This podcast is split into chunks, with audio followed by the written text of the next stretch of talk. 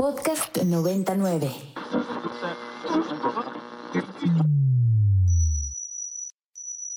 Ingresando código de acceso. Verificando permisos. Trazando ruta. Novena dimensión. Acceso temporal. Autorizado. Abriendo portal en 5, 4, 3, 2, 1.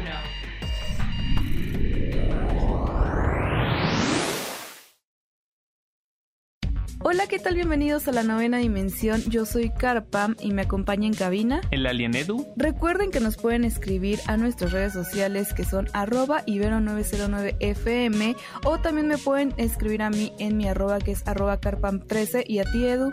Arroba alien-edu. Novena dimensión.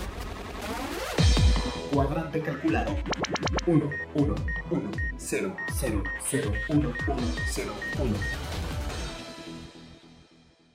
Y Edu, tuvimos la oportunidad de visitar la gaming house de Rainbow Seven. Tuvimos esta oportunidad de ver cómo es que los jugadores conviven y se desarrollan dentro de esta casa, pero también tuvimos la oportunidad de platicar con algunos de ellos. Así que escuchemos qué nos dijeron al respecto.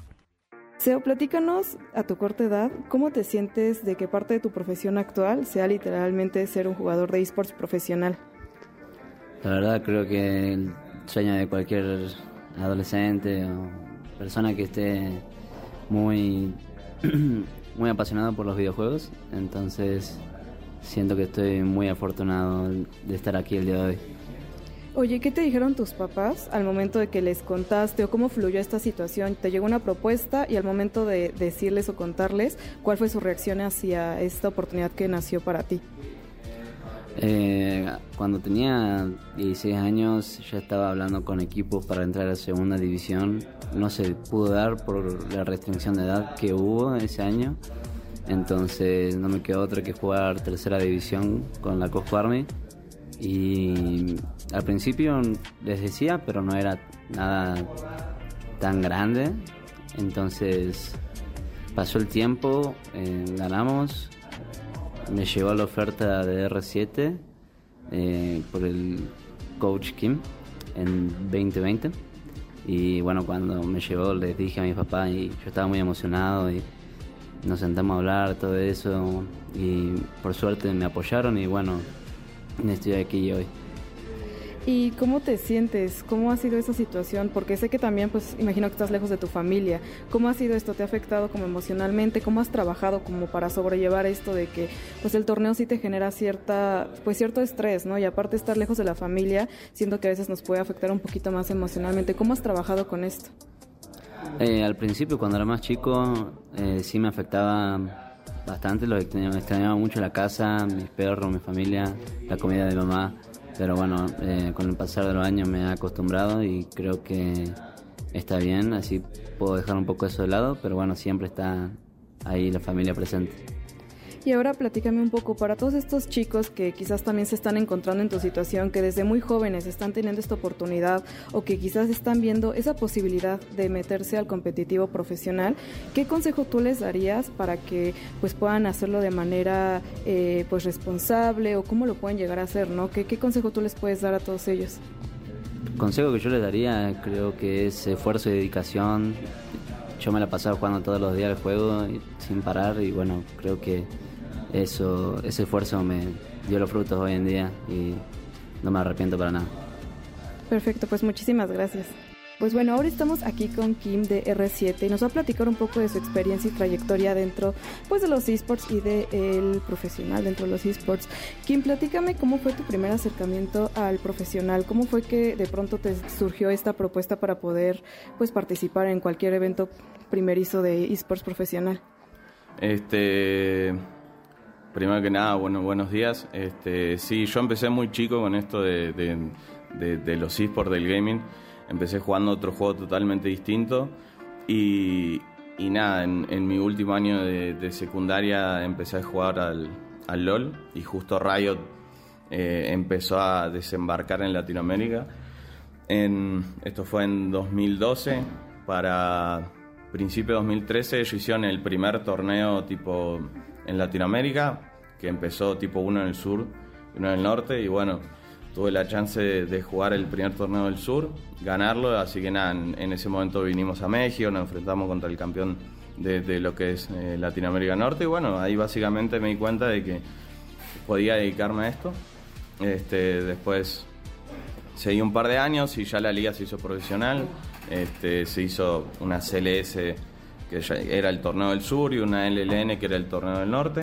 Y bueno, ya ahí empezaron las primeras gaming house, empezaron los primeros sueldos, este, ya todo se empezó a ser profesional.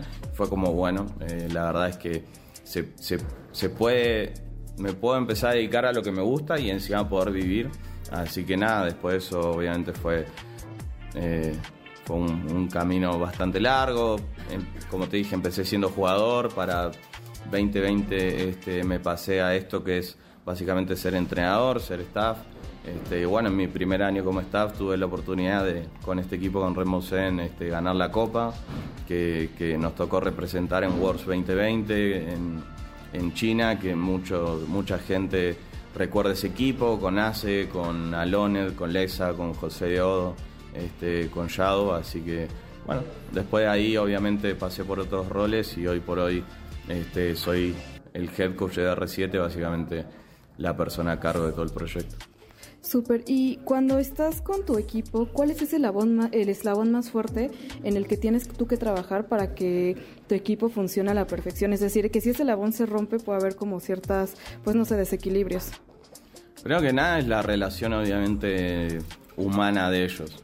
Es decir, es imposible ser un equipo si, si ellos no se pueden comunicar, si ellos no se llevan bien tanto fuera como dentro del juego este, lo primero que uno tiene que atacar es eso, porque al final del día somos, somos todos personas y somos un grupo de personas y, bueno, primero hay que, hay que establecer relaciones, obviamente profesionales, no, no, no, no, tenemos que ser todos amigos, sino que tenemos que ser un grupo en donde se tengan reglas, valores, ética deportiva, respeto, este, entre muchas otras cosas, y después ya una vez que, que está establecido el grupo, lo único que queda es como respetar esas reglas y mejorar dentro, dentro del juego, tanto individualmente como grupo.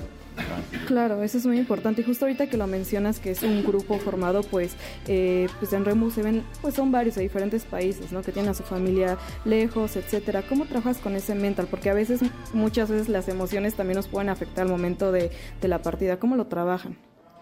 Sí, la verdad es que tenemos tenemos gente de, bastantes países, tenemos dos jugadores coreanos, este, un jugador peruano y dos argentinos, es un choque por ahí un poco cultural bastante grande.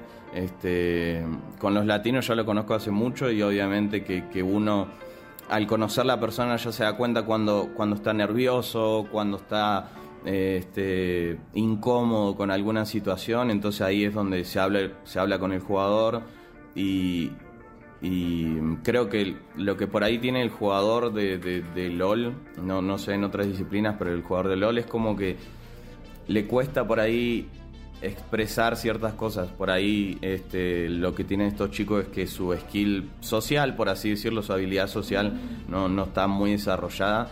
Entonces algo que es súper fácil de, de, decir, hablar con tu compañero, expresar un problema, por ahí como que se guarda y se hace más grande, más grande, más grande, más grande. Entonces, bueno, son, son muchos puntos que, uno tiene que atacar. Con los jugadores coreanos por ahí es, es un poco más difícil por la barrera del idioma, por cómo son ellos. O sea, también pasa mucho que, por ahí no solo latinoamericanos, como que por ahí nos tomamos todos con, con un poquito más de gracia, con no sé qué, y ellos como que son un poquito más serios. Entonces también eso hay que tocar porque es como, hay ciertas situaciones que, que, que te reís para, para no llorar, porque porque pasan y como que por ahí ellos se lo toman un poquito mal, entonces hay que ir hablándolo, el tema de los enojos, el tema de que por ahí se sienten un poco nerviosos en, en, el, en el stage, en el arts. Este, así que nada, obviamente que, esos temas los hablamos con ellos. Y bueno, ahora por suerte pudimos incorporar este, profesionales, así que, así que nada, también estamos empezando a hacer trabajo con, con ellos y bueno, que que ellos día a día se sientan más cómodos, más tranquilos, que, como te digo, puedan hablar entre ellos sus problemas, este, nada, todo eso. Me parece muy bien como lo, comentas, ¿no? Más allá de un equipo, pues sí tiene esa sinergia y esa comunicación entre ustedes. Y finalmente, pues, como sabes, los esports están tomando una popularidad muy amplia alrededor del mundo. Hay nuevas generaciones que están intentando acercarse. ¿Qué podrías decirle a estos chicos jóvenes que están empezando a interesarse en este mundo que pueden hacer como para comenzar a acercarse más a esta industria y pues participar de manera profesional? Sí, obviamente que, el primer consejo que siempre doy es hay que mantener este, los estudios, los estudios son bastante importantes. Este, y obviamente en los ratos libres dedicar el mayor, el mayor tiempo posible. O sea, no hay forma de llegar a los esports, no hay forma de ser bueno en algún juego si realmente no, no pones las horas que tenés que ponerle. Este, creo que todos los que hemos empezado acá íbamos al colegio, volvíamos del colegio, hacíamos nuestra tarea y jugábamos y jugábamos y jugábamos. Y cuando sos chico, como que podés dormir cuatro horas y al otro día no te levantás destruido. Ahora yo con 28 años duermo cuatro horas y al otro día no funciona, no tengo cerebro, pero cuando tenía 15 años dormía 3, 4 horas y era increíble. No estoy haciendo apología que duerman cuatro horas, pero lo que voy es que sí, sí se necesita ponerle este, mucho esfuerzo. Este, obviamente que hay veces que tenés que sacrificar ciertas cosas. Este, siempre, siempre desde un punto de vista de que si realmente esto es lo que te tenés que dedicar, tenés que poner las horas y obviamente el esfuerzo y ser autocrítico.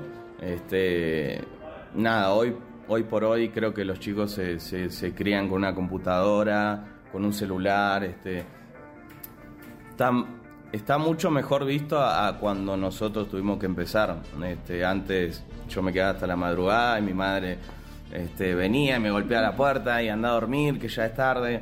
Este, y qué haces todo el día en la computadora, hoy por hoy es, otro tema, me pasa con, no sé, primos, que tengo dos, primos que tienen 9 y, 9 y 11 años y hace poquito les, les, pude dar una, computadora y, obviamente ellos jugaban en Play y se querían dedicar a esto y, y me preguntaban cómo es tu mundo, como que siento que ya está todo más incorporado, ya lo ven como, como más natural, incluso, incluso los padres, porque cuando yo empecé, este, mi, mi familia no, no, me apoyaba. Y como te digo, a mis primos, en base a la experiencia que yo tuve de, poder dedicarme a esto, de poder vivir a esto, de, de, haber vivido en otros países gracias a esto, como que no, ya no lo ven tan mal.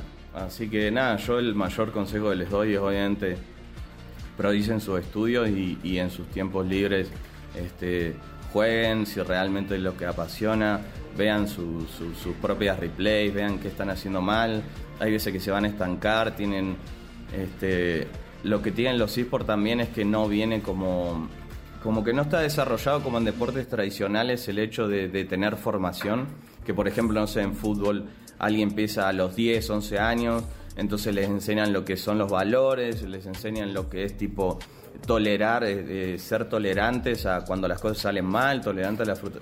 Hay muchas cosas que, que, al no tener esa base en esports de, formación la van a tener que aprender solo.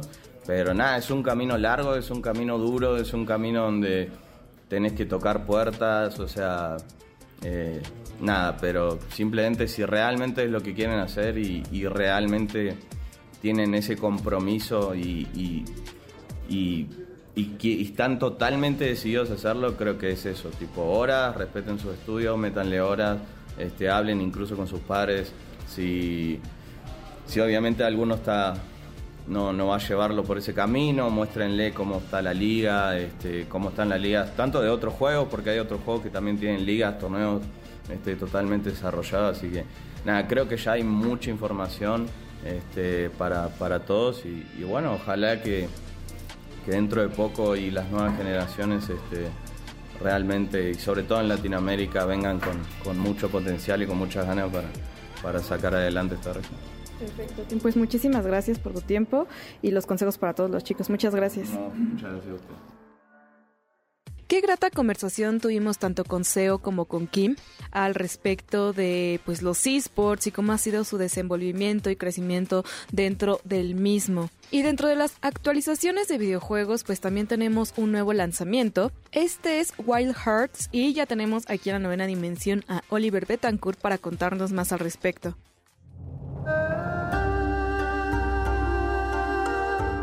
¿Alguna vez soñaste con cazar a un jabalí del tamaño de una casa, usando un paraguas como tu arma y aprovechar sus cuernos de fuego para adornar una chamarra? Yo también. Todo esto te espera en Wild Hearts, el nuevo juego de cacería de monstruos de EA Originals en el que podrás encontrar cualquier cantidad de animales fantásticos y cazarlos para ayudar al medio ambiente, mientras de paso consigues un look muy original con tus trofeos.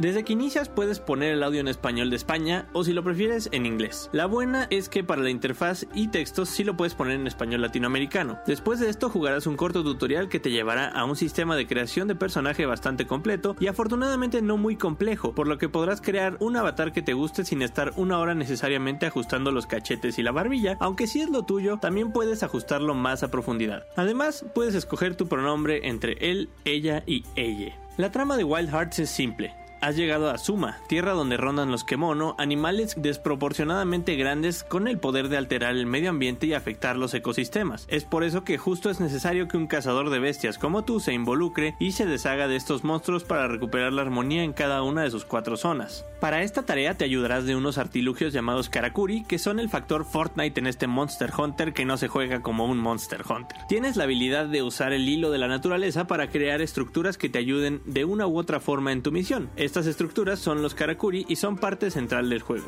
De hecho es lo que pone a este título aparte en el género, a pesar de estar claramente inspirado en el título de Capcom. Como dato curioso, los Karakuri en la vida real eran una especie de autómatas de madera que fueron populares entre los siglos XVIII y XIX en Japón. Consistían en una serie de mecanismos para lograr una tarea simple como tomar flechas y disparar. Además, los kemonos son una forma de arte japonesa que presenta humanoides con características animales y personalidad humana. Asimismo, Kemonito es un personaje popular de la lucha libre mexicana y voy a dejar que cada quien decida si tiene algo que ver con el tema. Volviendo al juego, previamente decía cómo se inspiró claramente en Monster Hunter, pero no se juega como tal, ya que si lo tuyo es lanzarte a puro espadazo, vas a sufrir mucho. Ahí es donde brillan los Karakuri y le dan mucha frescura a este juego, ya que armar artilugios es esencial para sobrevivir. Puedes crear muros para defenderte de una embestida, trampolines para atacar desde los cielos, martillos que espero no tener que explicar para qué sirven, y otras varias estructuras que funcionan como un segundo set de combos para las batallas contra estos temibles enemigos.